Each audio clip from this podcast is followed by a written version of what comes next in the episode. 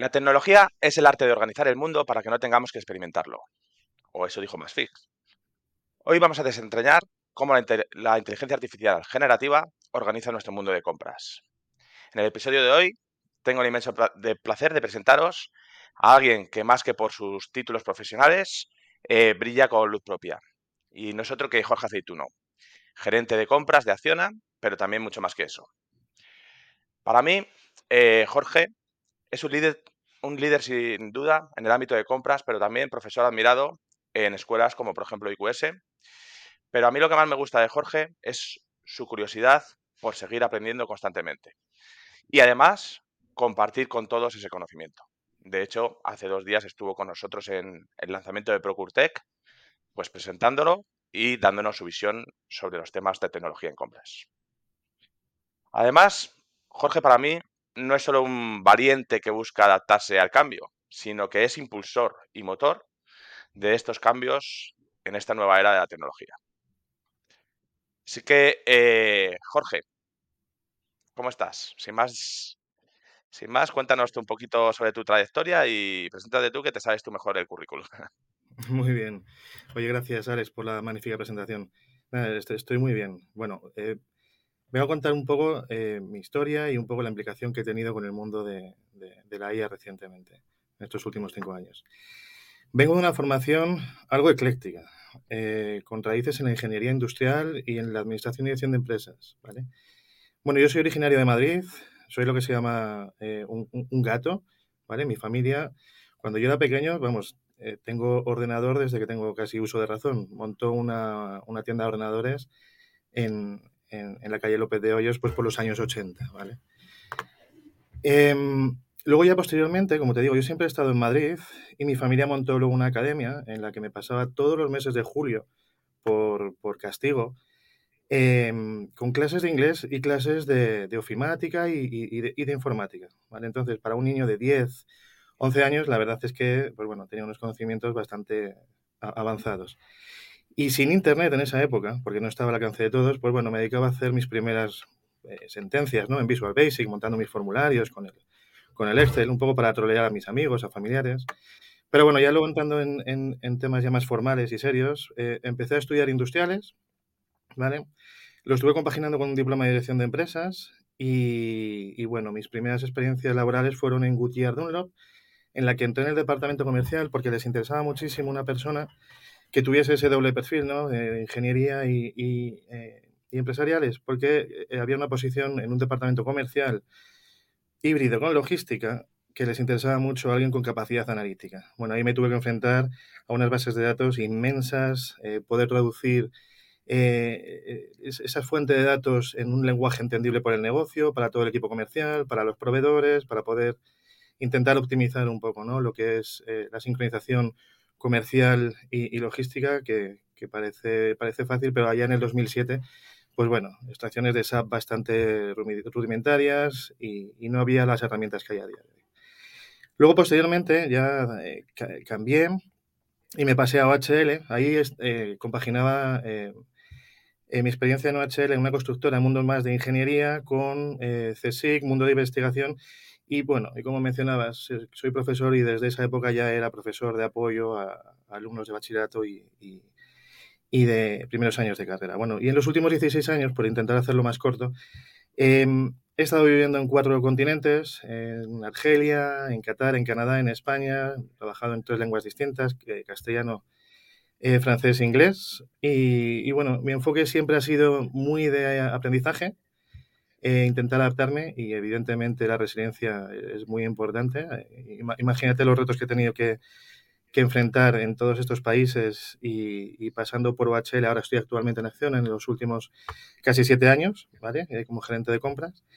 Y, y, bueno, y luego ya después de la ingeniería industrial hice administración y dirección de empresas, el, grado en, en la UOC Estudié también en Canadá en McGill, hice una maestría de compras en el IQS y bueno, y recientemente eh, un programa de dirección en Data, Analítica, Inteligencia Artificial en el Instituto Empresa de Madrid. En, algunas de ellas, pues bueno, he graduado con honores.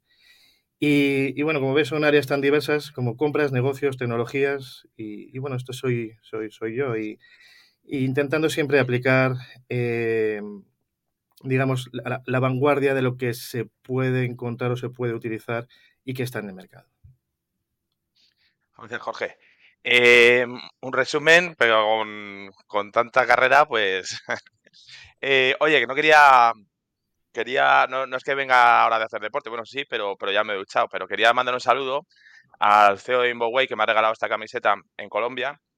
Y, nada, un saludo a todos los que, nos, que sé que hay muchos oyentes, ahí tenemos muchos clientes amigos, es casi ya mi segunda casa, mi segunda patria. Y nada, pues desde aquí, desde España, os mandamos un saludo, que sé que hay muchos oyentes. Eh, bueno, Jorge, como sabes, yo no, yo no tengo un perfil muy técnico. Eh, dirijo una empresa de, software para compras, pero eh, la parte técnica se la dejo a, mis socios de aliados. Entonces, y seguro que nuestros oyentes lo van a agradecer. Vamos a empezar por lo básico, si te parece. ¿Qué es exactamente la inteligencia artificial generativa y cuál es el verdadero potencial para revolucionar el departamento de compras?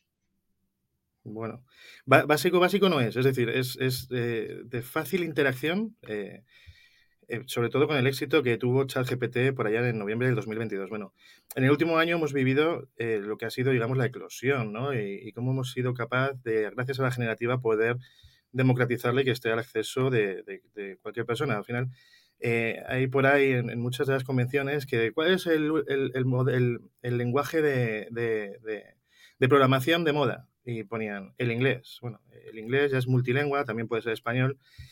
Y, es un poco el éxito que ha tenido. Eh, si vemos, por ejemplo, ChatGPT en, el, último... Tardó cinco días en conseguir un millón de, suscriptores, cosa que ninguna de las redes sociales anteriores, ni YouTube, fueron capaces de conseguir. Entonces, ese es el éxito. Cómo han sido capaces de eh, hacerlo fácil y alcanzable para, pues bueno, para la gente de a pie. Déjame empezar por la definición de IA para que nos pongamos en contexto, ¿vale? Según Alan Turing, hay muchas definiciones, pero según Alan Turing, la, IA es la habilidad de, una máquina para eh, imitar la inteligencia humana. Hay otras que es ya eh, actuar como un humano, eh, hay diferentes ámbitos en el mundo de, de, la IA, también está el tema de la robótica, pero centrándonos en la generativa, em, GPT, no sé si lo sabéis, significa Generative Pre-trained Transformers, ¿vale? Eh, fue publicado ah, en el año 2016-17 por investigadores de, Google. Eh, al final, el paper que ellos sacaron es, eh, hacían mucho hincapié en la atención. De hecho, el, nombre era Attention is all, is all, Junior. La arquitectura Transformer, que es lo que, lo que hizo el cambio, se basaba en mecanismos de autodetección, de self-attention en lugar de capas recurrentes y convolucionales como es lo que se venía utilizando pues, bueno, en, los años 2010 ¿vale? y, anteriores incluso.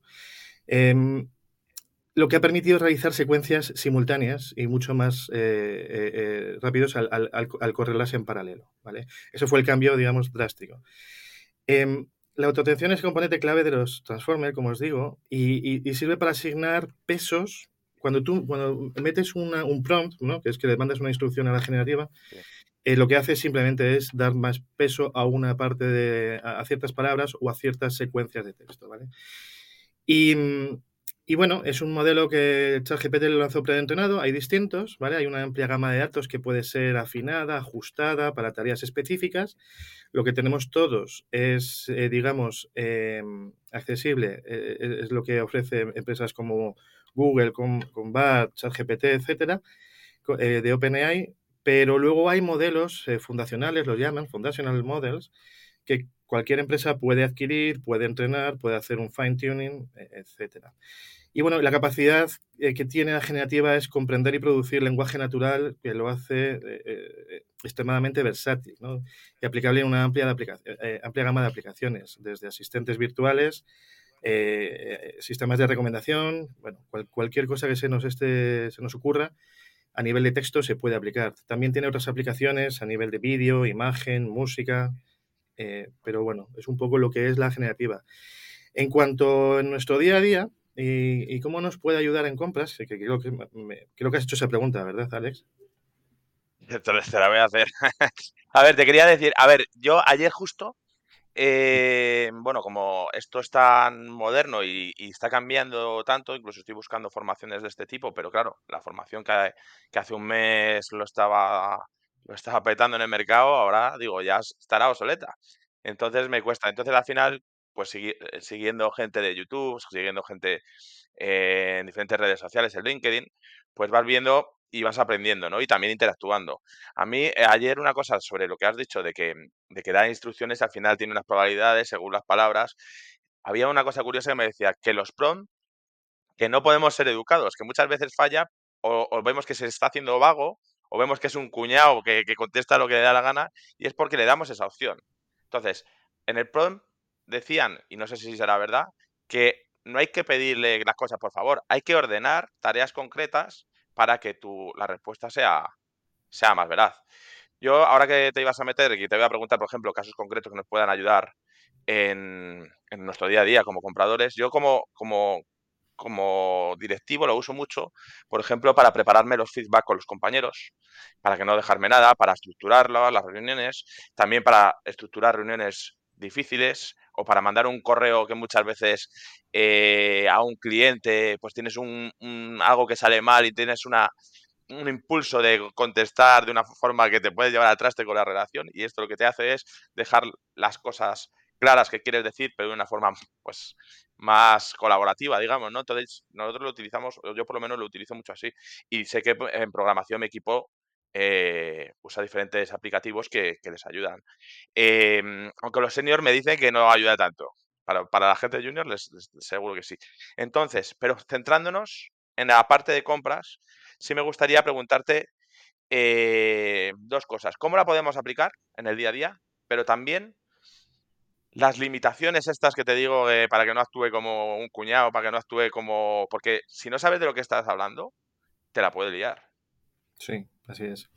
Mira, es curioso porque, a ver, eh, ese tipo de aplicación es muy, muy útil, pero fíjate, te lo voy a ilustrar con un meme que he visto en, algunas de las redes o, grupos de, reflexión, en el que aparecía lo mismo que, haces, que, creo que lo empezamos a hacer ya la gran mayoría de la gente, que es eh, apoyarnos en la IA para poder desarrollar ya un texto, ¿no? Tiene un, un nivel de literatura bastante bueno y poder transmitir ideas claras y, tal. Pero luego tienes que ver también la otra contraparte, que puede estar haciendo lo mismo, ¿no? Y aparecía una imagen de dos personas, eh, una apoyándose en ChatGPT para producir un texto y otra apoyándose en ChatGPT o, o, similar para poder interpretarlo y reducirlo. De, hecho, e, e, es, gracioso porque yo lo utilizo bastante también, por ejemplo, para cuando hay algún artículo muy extenso y necesito hacer un resumen rápido, pues me apoyo en, la IA como ejemplo. Em, a ver, eh, Aplicaciones que, podemos tener de la IA en, el día a día, pues como estabas comentando ahora mismo, ¿no? generación de contenido creativo. Eh, se puede aplicar también en la optimización de procesos, en la personalización y, recomendación, por ejemplo. Al final eh, podemos integrar eh, la IA generativa, estrictamente generativa, luego hay, otros tipos, em, en, en, nuestro proceso de compras, en la iteración con proveedores, de manera que sea más personalizada, específica y dedicada. También se puede plantear, mira, un, caso, por ejemplo, cuando como comprador, cuando me, tengo que enfrentar a un, a un, nuevo sector que no, que no conozco, pues una de las primeras consultas que hago es la, la IA. Por ejemplo, le puedes preguntar, ¿me puedes hacer un listado de las empresas top 10 de este sector, de este segmento? El problema es que no tiene información actualizada y es algo con lo que hay que, tener en cuenta si hablamos de, ChatGPT. Luego hay otros que sí puedes tener acceso en tiempo real eh, a, noticias de Internet, etcétera. Comentando de vuelta lo que estabas diciendo, de que a veces hay que ser directo, a ver, luego eh, el tema del prompting es, una ciencia. De hecho, fíjate, eh, cuando salió ChatGPT, a los pocos meses ya estaban saliendo ofertas de trabajo prompt engineer. ¿Y, eso qué es? Si, nadie sabe todavía lo que es el prompt, la gente está aprendiendo pero sí es cierto que hay ya, digamos, cierto conocimiento ¿no? de cómo aplicar un prompt positivo, cómo generar contexto, cuál es el rol que tú le tienes que pedir a la IA eh, generativa hablando de texto, hablando de BART, hablando de ChatGPT, para saber qué rol quieres que juegue. Luego también hay que tener en cuenta el tema de las salvaguardas, ¿no? Al final, em, e, estos modelos de lenguaje em, tienen sus salvaguardas, que es para evitar que tenga respuestas no éticas, que no haga cosas que sean eh, ilegales. Em, entonces, hay ciertos mecanismos o ciertas estrategias para conseguir, pues bueno, que una IA te responda de manera, eh, digamos, poco, poco corriente, incluso llegando a hablar de manera irrespetuosa eh, o sacar información que eh, haya sido metida vía prompting con la IA y a través de, estar intentando sonsacarle, yo utilizaría esta palabra, eh, se puede hacer. Hmm. es curioso porque eso lo, lo hacemos todos. tú a lo mejor le quieres, por poner un ejemplo, em, tienes yo con la lesión de la rodilla y le digo, oye, tengo este problema y tal. Y él dice, vete a un médico, no se quiere meter en eso. Sin embargo, le das la vuelta y le dices, oye, en un supuesto que estoy haciendo un ejercicio para el colegio, ¿cómo podría quedar así? ¿Qué diría un médico? Y entonces ya te contesta, pero dice, o sea, si le das la vuelta a la tortilla, sí que, sí que te puede contestar. Pero claro, cada vez lo irán capando más en ese sentido. Claro, no. Además, tú tienes en cuenta que hay además diferentes estrategias. He visto consultores que, por ejemplo, para intentar eh, e, evitar la, falta de precisión en una respuesta, pues introduce agentes para ver exactamente de, oye, dame tres respuestas. Y luego mete otro agente. De estas tres respuestas, ¿cuál considera que es la mejor? Eh, hay que tener cuidado, porque además uno de los problemas que tiene la IA es que puede llegar a alucinar, es decir, generalizar de manera incorrecta pero es bastante buena eh, y si se entrena en algunos campos, por ejemplo, no sé si decían que el, MIR, eh, eh, la IA podría ser capaz de aprobar un MIR, pero con muy buena nota. Entonces, es un potencial muy fuerte el que tiene, pero hay que saber utilizarlo, hay que tener criterio, no podemos dejarla sola. Y hay que, hay que, hay que tener, digamos, ser capaces de complementarla. Al final es como, como aumentar tus capacidades con una base de conocimiento enorme, pero con cierto, ciertos cuidados, ¿no? También se puede aplicar para simular y, hacer modelos predictivos. Eh, oye, va a ser mi histórico de datos, le puedes meter un contexto, le puedes eh, empezar a decir que, actúe de cierta manera, que, genere eh, em, escenarios ¿no? para análisis de riesgos. Em, incluso, bueno, en el año 2019, cuando empecé a hacer una revisión de todo lo que había a nivel de IA en el mercado, o sea, ya hace bastantes años, eh, yo recuerdo que había una empresa que se llamaba Pactum en ese momento, que no sé en qué le ha quedado, de Lituania, que se dedicaba a hacer la negociación automatizada. Eh, pero bueno, con la generativa tendrán que haber dado un, golpe de timón y, haberse subido al, barco. Y luego hay, otro ejemplo muy, muy bueno que a mí me gusta, eh, que, evidentemente está en, en, YouTube. El modelo que hace poco era el que más token permitía, era Claude. Y con Claude se puede ver en un vídeo de cómo analiza los estados financieros de Netflix en cuestión de segundos, ¿vale? Entonces, nos podemos beneficiar de todo esto, ¿vale? También nos sirve para análisis de estados financieros.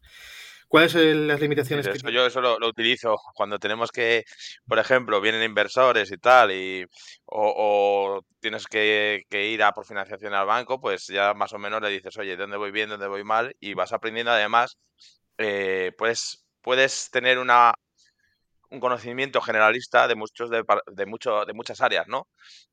Entonces, en ese sentido, con la, como tú decías, con la democratización, democratización de herramientas como ChatGPT, como GitHub, como, como Copilot, esta la quiero probar ahora en, la cuenta de Microsoft, pues desde luego nos ha cambiado. Y eso es otra de las tareas que hacemos nosotros, aparte de, de, un montón de tareas que, que, pues fíjate, los copywriters, en marketing la utilizan mucho, eh, no sé, eh, o sea, no solo los estados financieros, pero así eh, enfocada a compras, ¿dónde la usarías tú?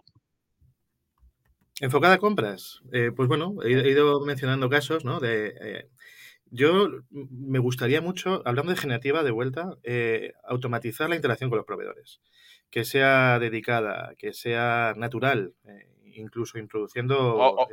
Claro, o mejor, o mejor dicho, o sea, hablando de esta democratización aplicada a compras, que cualquier empresa pueda utilizarlo. O sea, no, no eh, que no sea, no tengas que ser un Banco Santander un Mercadona para tener una gran inversión y poder eh, acceder a estas herramientas. Ahora que ya las tenemos todos de forma democratizada, pues en esos casos concretos que podemos usarlo todos.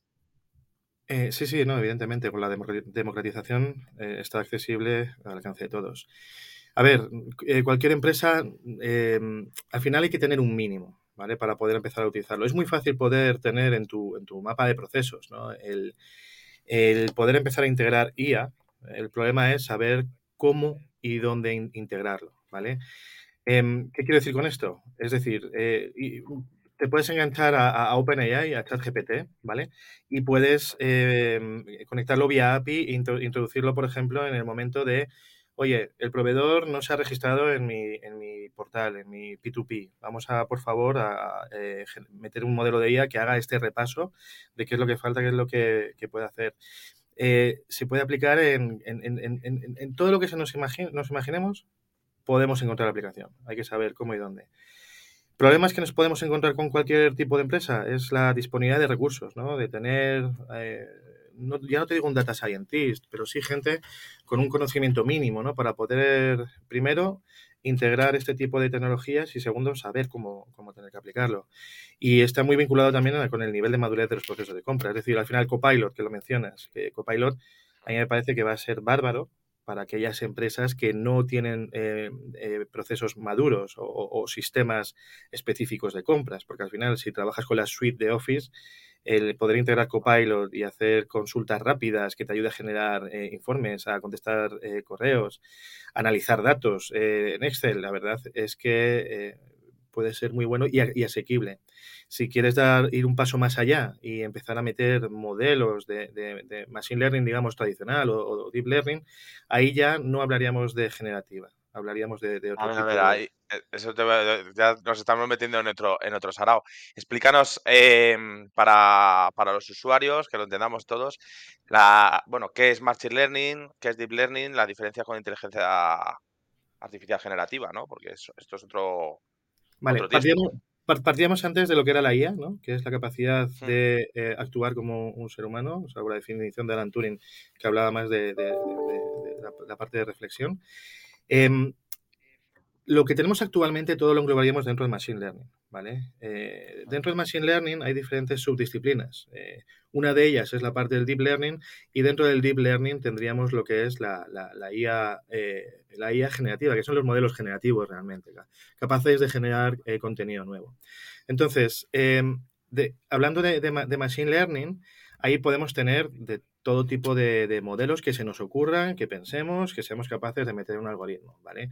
Tenemos modelos supervisados o no supervisados o incluso eh, por refuerzo en función de la disponibilidad de los datos, de, si hemos sido capaces de taguearlos, de identificarlos.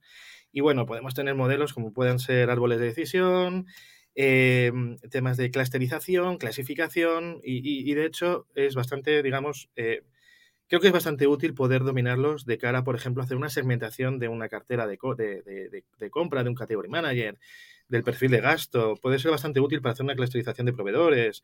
Puede ser bastante útil para poder decir, oye, eh, detectar eh, fraude. Eh, para nivel compliance puede ser muy útil. hacer un análisis de datos atípicos. Luego ya tenemos la parte del, del deep learning, que también tenemos los, los- los dos campos, ¿no? Supervisados o no supervisados, que básicamente son redes neuronales, ¿vale? Lo que se aplica en, en- en este, en esta subdisciplina, ¿vale? Em, las, las redes neuronales, al final, es, eh, para hacer la, la- la analogía, es como un, un- un cerebro humano con sus neuronas, sus nodos, sus conexiones, etcétera. Y lo que pasa es que aquí em, es más difícil poder interpretarlo. Es decir, si, si nosotros en algún caso necesitamos poder demostrar las decisiones que se han tomado con una, con una modelo, tiene que ser explicable. En el caso del deep learning mm, es bastante más difícil. Se puede presentar a- al regulador o, o- o a la- o al, au- a la- al organismo que lo solicite, ¿vale? ¿Cuál es, con qué data se lo has entrenado, cómo es el, el- el modelo, etcétera, pero difícilmente interpretable. Y luego tenemos la generativa, que es lo que estábamos hablando, ¿no? Que es entre ellos, pues el ejemplo de GPT, de cómo se está aplicando Copilot y va, ¿vale? Pero es para hacer un poco de diferenciación. Vale, vale. Em, te voy a hacer una pregunta ahora un poco más polémica, ¿vale? Porque, vamos, que todo el mundo habla de ello, pero luego nadie quiere hablar con ello de- eh, delante de- del público, ¿vale? Y es el impacto que puede tener esto, y esto es uno de los miedos que, que- que tenemos si no sabemos eh, hacer una transición correcta, el impacto que pueda tener, pues, en lo que es la fuerza laboral, ¿no? El otro día contigo y con otros compañeros en, la presentación de PETIC, el Cluster Procurement Tech Innovation Cluster, donde, donde nosotros somos eh, socios fundadores con otras empresas con, que nos dedicamos a más o menos lo mismo, que llevar a, compras a otro nivel basado en la tecnología, ¿no? Pues hablábamos en, que cuando vamos a comercializar nuestras soluciones, muchas veces lo que nos dicen es, vale, pero para ver el ROI lo que quieren ver, no, no quieren ver los ahorros, no quieren ver la eficiencia, quieren ver en términos prácticos cuántos FTPs se podrían ahorrar en el departamento. Entonces, con esto de la inteligencia artificial generativa, ¿crees que, se, por ejemplo, se puede reducir un departamento, por ejemplo, de, 10 a 3, a, a compradores? O, o, ¿Y qué implicaciones puede tener esto para el futuro de los empleados de compras? A ver si nos vamos a quedar sin trabajo.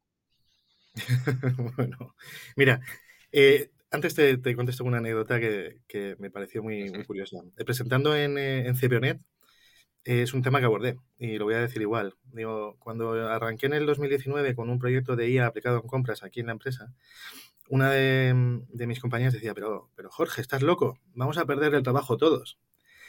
A ver, esto cuando lo comenté en, la sala plenaria de CPONet, la verdad es que se generó un murmullo, un revuelo y evidentemente entiendo que sea un tema, digamos, polémico, ¿no? Pero bueno, em, al final hay que ser realistas, ¿no? la capacidad de, la IA es eh, poder automatizar ¿no? y optimizar muchas de las tareas de nuestros departamentos, por lo cual eso no quiere decir que sea una reducción de personal como, tal.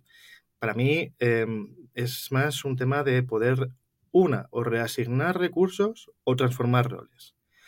Si actualmente tenemos, en el caso hipotético, un, departamento de 10, es cierto que a lo mejor eh, no necesitamos 10 compradores, no sé, por poner un ejemplo, con, un equipo de, administrativos, pero evidentemente los equipos van a cambiar. De hecho, hay un, hay un, hay un artículo de McKinsey que habla de, esto, que es la nueva era de compras, el valor creado en, en, el, supply chain, en el que habla un poco de cómo ven ellos, el, y, coincido totalmente, de cómo ven el, futuro de las compras con eh, la opción que tenemos ahora y cada llegaremos algún día a poder automatizar eh, varios, digamos, aspectos de compras. Por ejemplo, la compra guiada ya queda bastante eh, con poca intervención, incluso la, verificación de facturas. Entonces, llegará un momento que tendremos una parte de compradores estratégicos, eh, una parte que serán compras autónomas y luego otra, otra parte de, la organización que serán pools de, compras agile. Eh, eso es como, como, como, lo veo. Quizás nos volvemos más eficientes, seguramente, no, me cabe duda. Pero hay que tener en cuenta que, bueno, que la complejidad de las operaciones de compras a día de hoy, el, el nivel de adopción de, la tecnología y la disponibilidad de recursos, eh, hay que tenerlo en cuenta de cara a la, a la, a la, a la reasignación de, de estos. ¿no? Y, y, poco a poco seguirá pasando. Entonces, mirando ya hacia un futuro más lejano que este cercano que tenemos aquí, ¿crees que vamos a llegar a un punto en el que la función de compras se automatice completamente y ya no necesiten personas o es muy futurista en plan Terminator 2? No, sí, e, evidentemente Skynet llega y, llegará. No, bueno, pero más, aparte. Eh, la IA está, ha llegado aquí para quedarse y, de momento para mejorar nuestras vidas. Eh, yo no creo que...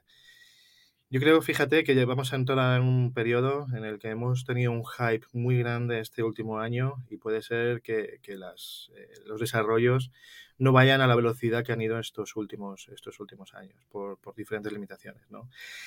A ver, eh, volviendo al tema, digamos, de cultura popular de, de, Terminator, yo, como veo la IA ahora mismo en el corto plazo, es haciendo la analogía con, la película Cortocircuito, ¿no? Con Johnny 5, que es eh, el, mm. robot este que va con, con, las ruedas, digamos, como de tanque y, llega y no conoce nada y en cuanto es capaz de acceder a datos se vuelve loco y está buscando datos, ¿no? Cada vez más datos, más datos, más datos y datos de calidad.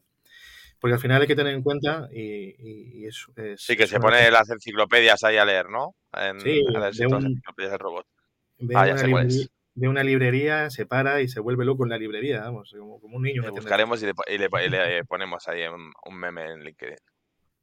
Bien, y, luego lo que sí, eh, fíjate, cuando hicimos la presentación del proyecto, em, nosotros metimos una, una, una, diapositiva final, un poco de, cierre, ¿no?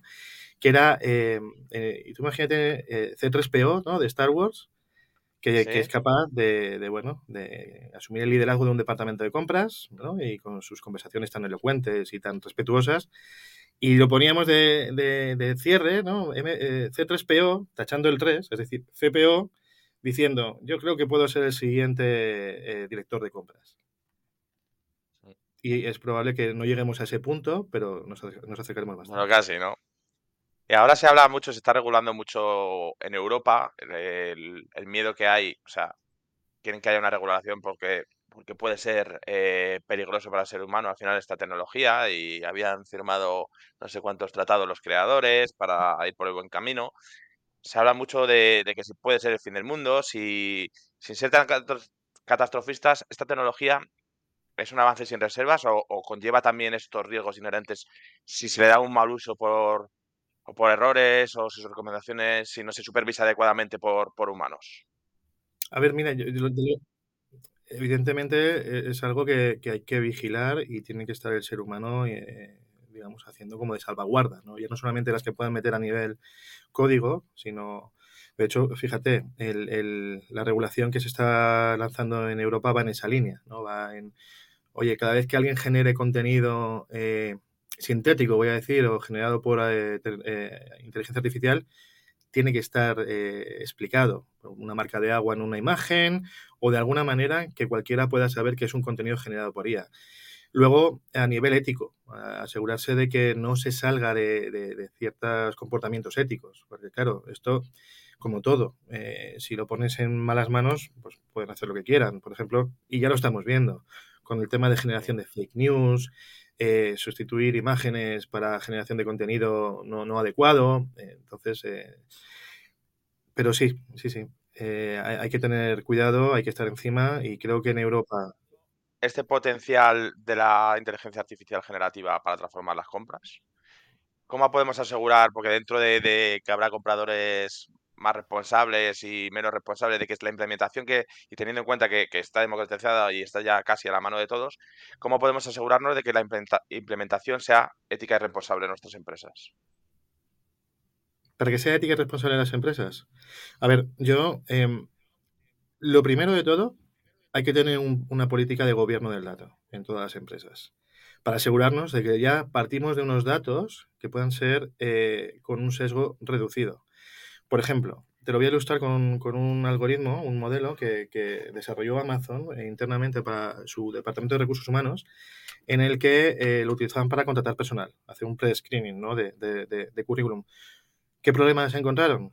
Pues que la mayoría de los perfiles que este modelo eh, seleccionaba eran varones, caucásicos, entre una franja de edad.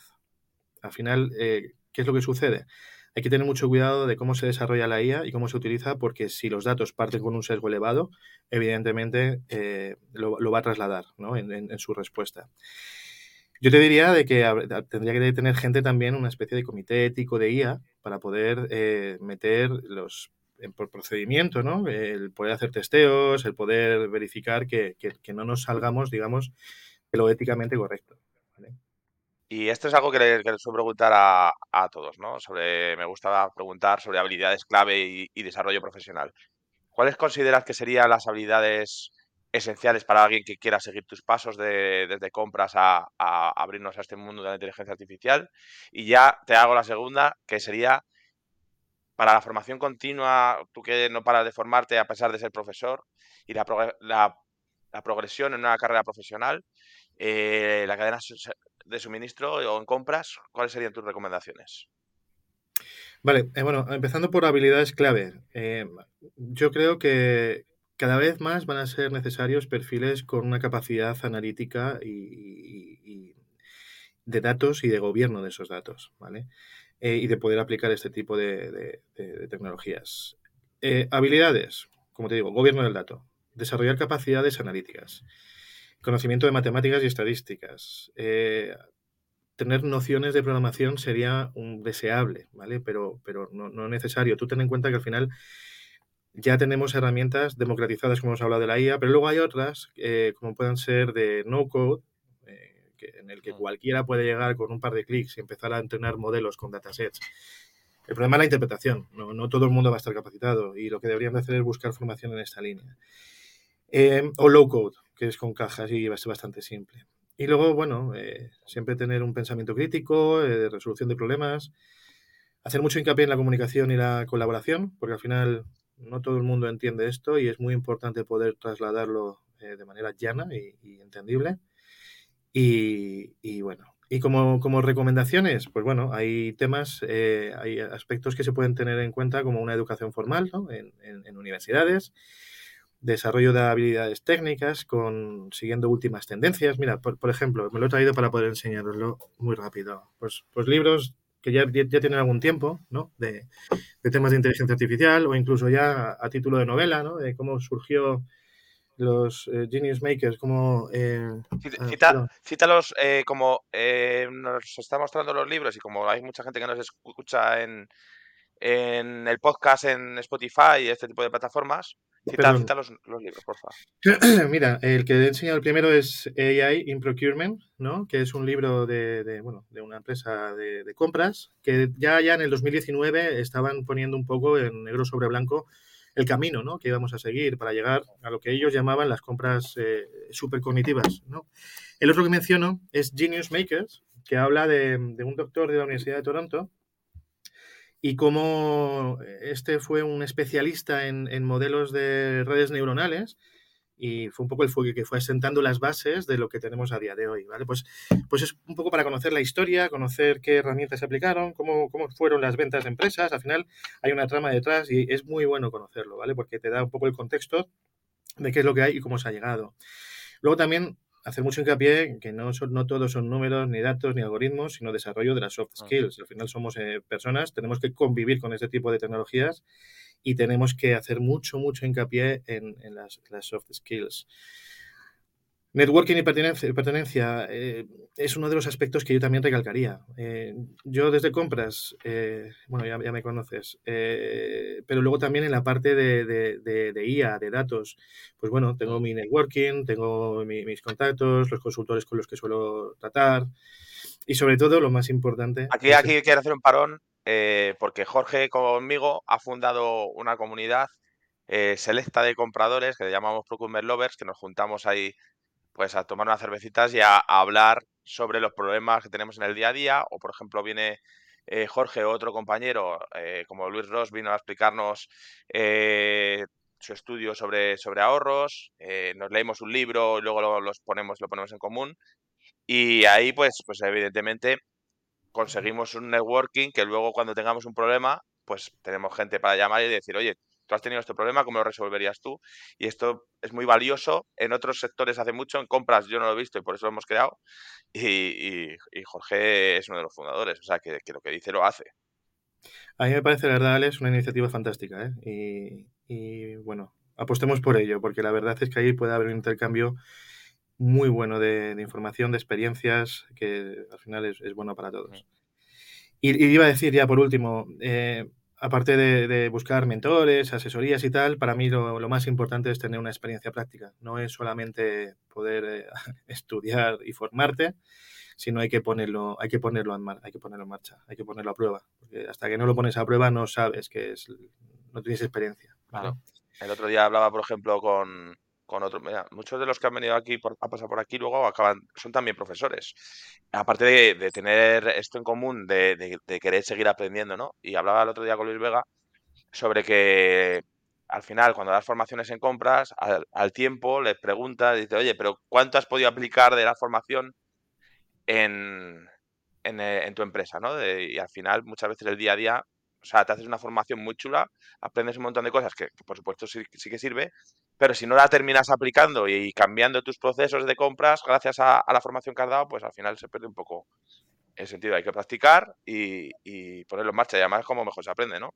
Evidentemente. Hay, otra recomendación en esta línea que es eh, el tema de perfiles híbridos, como lo que estamos comentando, ¿no? Con capacidades de, compras y capacidades, digamos, eh, de analíticas o de machine learning.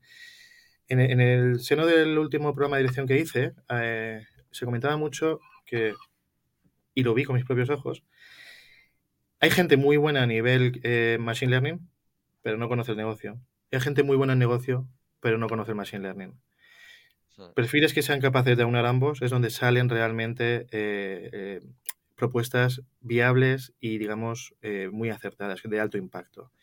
Yo para mí es, es, es, una recomendación que lanzo, el poder formarse en este campo, porque te abre la mente y ves, ves el mundo de las compras también con una óptica adicional, no digo nueva, sino adicional, para poder complementarlo. ¿Y cómo te mantienes al día con la innovación en el sector? ¿Cómo te puedes mantener así con todos estos cambios que estamos teniendo? Bueno, eh, tienes noticias, eh, publicaciones, eh, papers. quizás sea un poco avanzado, ¿no? El estar al día leyendo papers. Pero así más a nivel usuario, pues bueno, se pueden participar en algunos eventos o conferencias. Hay algunos que están muy bien, ¿vale? de hecho, en IFEMA, aquí en, donde estoy yo en Madrid, hay alguno que está bastante bien. Luego hay empresas como Microsoft, Google, IBM, Databricks, que organizan conferencias muy buenas. Em, luego, pues bueno, unirse y estar siguiendo asociaciones profesionales. Esas hay, muchas, eh, unas orientadas a datos, otras orientadas a IA, unas pagando, otras sin pagar, ¿vale? Y lo más fácil y asequible para todos es seguir a líderes de pensamiento y expertos en redes, en redes sociales. Bueno, en Twitter, por ejemplo, bueno, ahora X, eh, seguir a Salm Altman o al CEO de, Google, de, Microsoft, eh, ah al de OpenAI. Eh, y luego hay canales también en YouTube bastante buenos eh, para poder, digamos, entender de manera fácil, eh, sin, sin, ánimos de profundizar mucho, pues como pueda ser de 12SV, luego hay otro español por ahí también que hace cosas bastante curiosas, hablando en español, evidentemente. Si pasamos al mundo anglófono, anglosajón, hay otras fuentes, bueno, pero, pero sí, sobre todo búsqueda activa, con, ganas de aprender y al final tenemos una cantidad de datos y de información en, la, en, la, eh, en Internet que, si somos capaces de aplicarlo bien, pues podemos ser algo autodidactas. ¿no? Y, y esto es principalmente lo que te, diría para... Bueno, y tampoco, tampoco hay excusas ya que contenido esté en inglés o otros idiomas, porque ahora ya con la inteligencia artificial también te los traduces rápidamente o un vídeo o un texto. O sea, al final eh, es otra de las bondades que nos ha traído la inteligencia artificial. Así, así es. Em, vale. Em, danos ejemplos concretos sobre la cómo la adaptabilidad que tú tienes, que hablaba cuando te he presentado, ha jugado un papel en, eh, en donde has llegado en tu éxito profesional, digamos. Bueno, vamos a ver, yo, con lo que te he contado antes, he tenido que estar adaptándome constantemente al cambio y, sufrir y, enfrentarme a retos de llegar a países nuevos, con lenguajes nuevos, eh, estar estudiando todo tipo de, de, quiero decir, todo tipo, en diferentes contextos, ¿no? De empresariales, eh, más temas industriales. Pero bueno, han sido, al final la capacidad de adaptación eh, ha sido clave, ¿no? En, en, mi, en, allá en donde he podido estar de cara a, tener un buen rendimiento y a poder, sobre todo, ser adaptable. Fíjate, eh, a nivel cultural, em, y lo he vivido ¿eh? con compañeros míos. Llegan a un sitio e intentan imponer su criterio y no son nada flexibles. Yo para mí la adaptabilidad es una de las características muy importantes para poder estar tratando con equipos multiculturales en diferentes contextos. Cuando digo diferentes contextos, con diferentes áreas de pensamiento, porque y también lo habréis vivido vosotros y, todos, el, estar dos departamentos y no ser capaces de entendernos porque no tenemos el mismo lenguaje. Entonces, buscar un lenguaje común, buscar un punto de, consenso, para mí eso es la adaptabilidad que es clave. Eso lo estamos viviendo nosotros ahora al expandirnos en LATAM con equipos que al final, hablando el mismo idioma, muchas veces no hablamos el mismo lenguaje, pero bueno, nos estamos ya poco a poco, nos vamos entendiendo mejor y, vamos trabajando mejor. Y muchas veces nos pasa eso con los propios, con el cliente interno, con el proveedor, que no hablamos el mismo idioma y eso lleva a frustraciones, a, a errores, etcétera, etcétera. Eh, vale, eh, tenemos que ir concluyendo. Eh, preguntas que hago siempre a todos los invitados. Cuéntanos alguna anécdota así que sea un poco peculiar, una situación que hayas vivido según tu rol de, compras que nos puedas compartir, o algo que haya marcado, influenciado tu camino que has seguido profesionalmente o que haya sido divertido y real, lo que quieras. Vale. Eh, mira, lo, voy a mantener en, lo que estamos hablando, ¿no? Un poco de aplicación de, tecnología. En el año 2019 arrancamos con, un proyecto, tenemos que presentar eh, un trabajo final de máster, una compañera mía y yo, Marta Arias, a la que le mando saludos. Y, dije, bueno, vamos a intentar aplicar eh, la inteligencia artificial en el mundo de las compras. Ahí es donde, nació ¿no? un poco todo esto. Te voy a contar un poco de dónde viene. Yo en ese momento eh, estaba intentando trastear con redes neuronales, árboles de decisión, eh, series temporales de cara a poder ver si encontraba con algún modelo clave para poder hacer inversiones. ¿vale? Y es lo que me llevó a ser muy autodidacta y aprender mucho de, de, de, de este, este, campo, ¿no? de este área de conocimiento. Cuando lo planteamos, evidentemente hicimos nuestra, nuestras visitas ¿no? a la universidad, eh, lo comunicamos al tecnólogo, incluso a la empresa. Oye, queremos hacer este proyecto. ¿Pero qué queréis hacer? Queremos hacer este proyecto. Es el que presentamos luego en, en CPNet. Nadie nos entendía. De hecho, eh, nos llegamos a frustrar bastante porque queríamos hacer, era muy, era muy simple, no tenía nada de otro mundo. Un, un motor de, de, recomendación de proveedores y un, y un, modelo de predicción de precios, ¿vale? Con atributos técnicos, eh, atributos del proveedor y un poco cómo, fue su rendimiento, con datos históricos. La verdad es que era un proyecto bastante eh, chulo eh, a nivel eh, idea. Cuando lo intentamos vender, nadie nos entendía. Fue el día, y fue justo antes del COVID, antes del encierro, no se me olvidará, porque además el, director de TI de, de Acción Agua, que es nuestra empresa, nuestra división, digamos, hermana, eh, tenía COVID, estábamos encerrados en su, de, en su despacho, él tosiendo, no sabíamos lo que, que, tenía COVID, pero bueno, fue el único que nos, nos, entendió la propuesta, le pareció muy chula y nos puso apoyo para poder eh, desarrollarla. ¿no? Y al final hicimos un, un laboratorio eh, que nos quedó muy bien, con un, eh, una precisión bastante eh, aceptable ¿no? para la cantidad y la calidad de datos que teníamos en ese momento. Y ya cuando, cuando lo, lo, terminamos y se lo explicamos al resto, a todo el mundo le encantó. Pero eh, fue, fue curioso cómo estábamos frustrados, nadie se entendía, la universidad bueno, diciendo... Ya se en Marte, ¿no? Comparado con el resto. ¿Pero qué vais a presentar a dos, meses, a dos meses de la presentación? No te preocupes, que llegamos con algo. Y, y al final quedó muy bien, al final quedó bastante bien. Sí, me alegro. Eh, bueno, y última pregunta. En base tu, en tu expertise, eh, ¿cuál es el consejo que darías a ese comprador que está empezando o que quiere evolucionar en el mundo, en el mundo nuestro tan querido de compras? A ver, lo sigo manteniendo en este contexto. Yo nunca subestimes el poder de la información y evidentemente de las relaciones, ¿vale?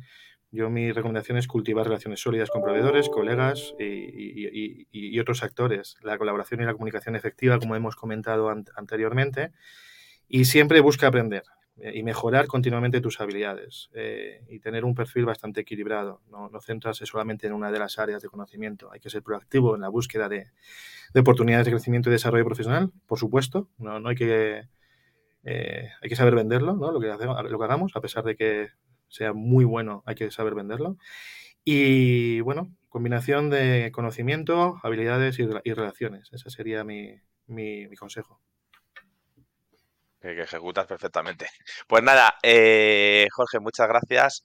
La verdad que ha sido un podcast, yo creo, bastante inspirador y, que nos ha enseñado muchas pues, cosas que, no, que, somos ignorantes en este mundo y que tenemos que empezar a, ponernos ya al día porque el mundo está cambiando a una velocidad gigantada y o, te renuevas o caducas. O, te montas en él o como me falta, para en el mundo que me quiero bajar.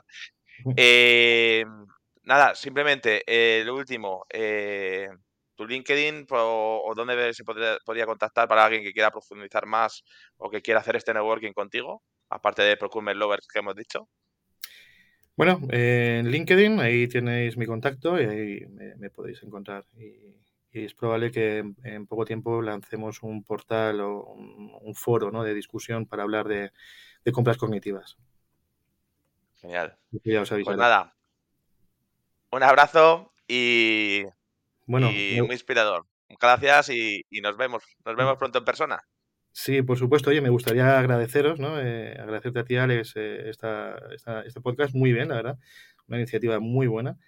La tecnología está avanzando a pasos agigantados. Y bueno, me gustaría agradecer a todo el mundo que me ha, ha sufrido y aguantado en, en, este, en estas etapas, ¿no? De mi familia, amigos, compañeros, empresa también, a vosotros. Bueno, un saludo a todos. Gracias a todos. Adiós. Hasta luego.